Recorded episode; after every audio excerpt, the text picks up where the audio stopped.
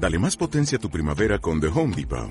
Obtén una potencia similar a la de la gasolina para podar, recortar y soplar con el sistema OnePlus de 18 voltios de Ryobi desde solo 89 dólares. Potencia para podar un tercio de un acre con una carga. Potencia para recortar el césped que dura hasta dos horas.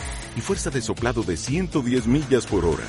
Todo con una batería intercambiable. Llévate el sistema inalámbrico OnePlus de 18 voltios de Ryobi. Solo en The Home Depot.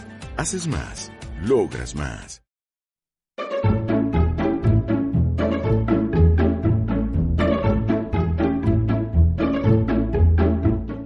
El porqué de las cosas, en busca del origen y la historia de nuestros dichos y refranes. Porque todo, absolutamente todo, tiene su porqué.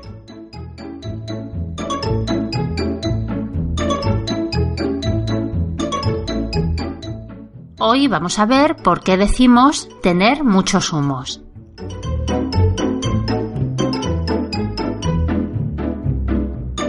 La expresión tener muchos humos se usa para describir a una persona que con su comportamiento altivo y sus actitudes vanidosas demuestra sentirse superior al resto de los mortales, normalmente sin razones objetivas para hacerlo. El que tiene muchos humos exagera sus propios méritos y suele menospreciar los de los demás. El origen de esta expresión tenemos que buscarlo en la antigua Roma y en su culto a los difuntos. Entre los muchos dioses que veneraban los romanos eran muy importantes los lares o dioses del hogar, que velaban por el domicilio y sus habitantes. Tan importantes o más que los lares eran los manes, otra categoría de dioses domésticos. Los manes no eran sino los espíritus de los antepasados familiares.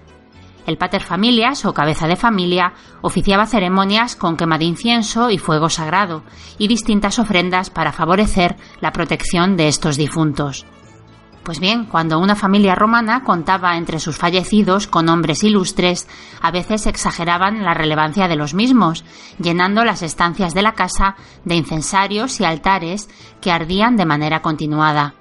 El humo constante en los domicilios hacía que las estatuas que representaban a los antepasados terminaran por ennegrecerse. Este gesto era considerado en muchas ocasiones una muestra de vanidad, ya que muchas familias venidas a menos exageraban el culto a unos antepasados bastante más gloriosos que ellos mismos, a fin de mantener una imagen de prosperidad y prestigio que ya era solo un recuerdo del pasado. En resumen, el que tiene muchos humos tiene una vanidad y unos aires de superioridad sin base sólida, sin consistencia real, al igual que el propio humo, vano y efímero.